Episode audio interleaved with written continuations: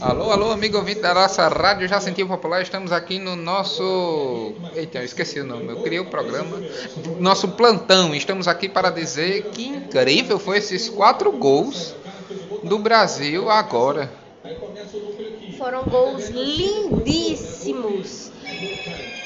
E, perdão pela interrupção, e para quem estava assim desesperançoso devido à última derrota e último jogo do Brasil, que o Brasil perdeu de 1 a 0 para o Camarões, é, o Brasil vem tendo um ótimo desempenho nesse jogo e eu estou amando ver essa lapada na Então- Coreia.